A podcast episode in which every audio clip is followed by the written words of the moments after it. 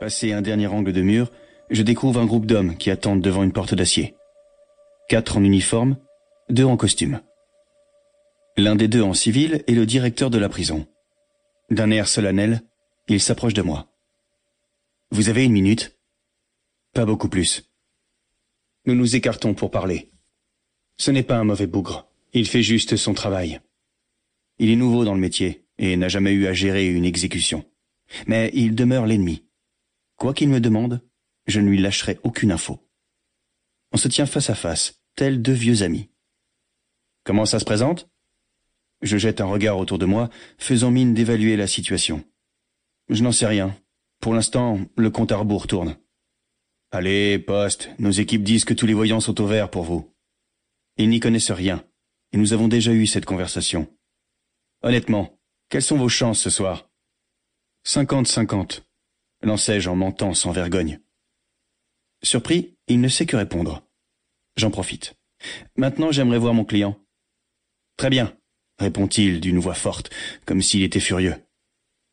Il ne veut pas qu'on s'imagine qu'il coopère avec moi, et revient vers le groupe à grands pas agacés.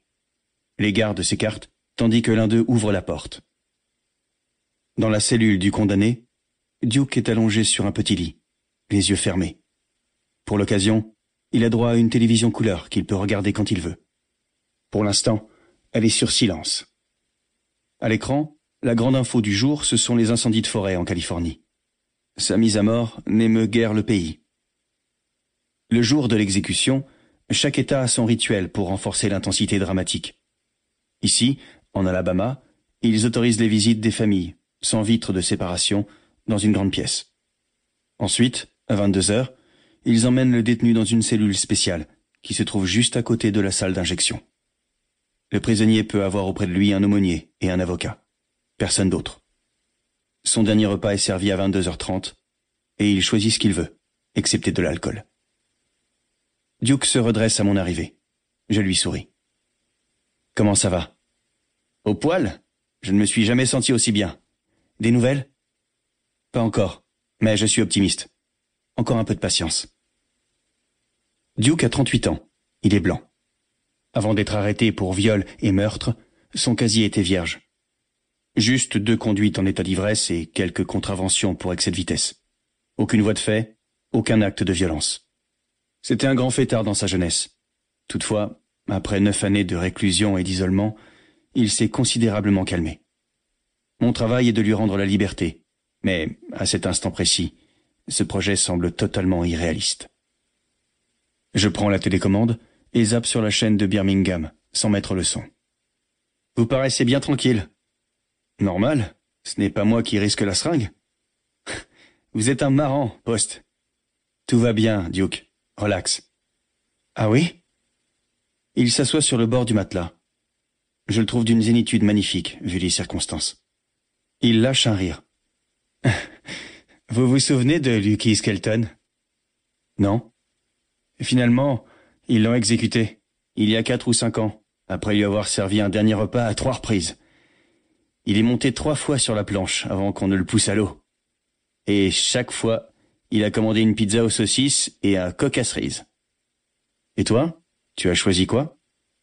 Steak frites, avec un pack de six. À mon avis, tu peux oublier la bière.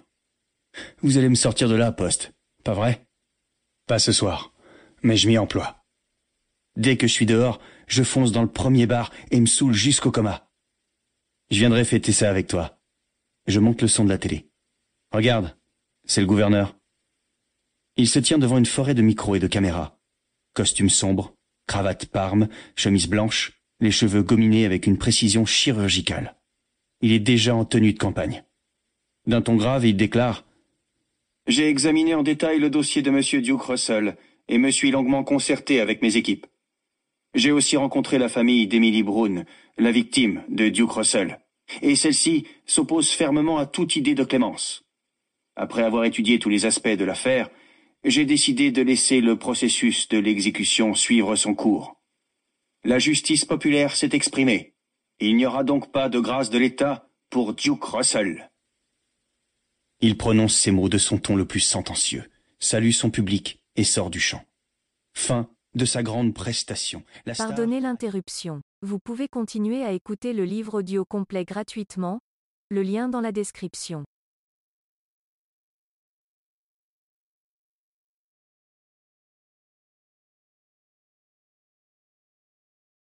Pardonnez l'interruption. Vous pouvez continuer à écouter le livre audio complet gratuitement. Le lien dans la description.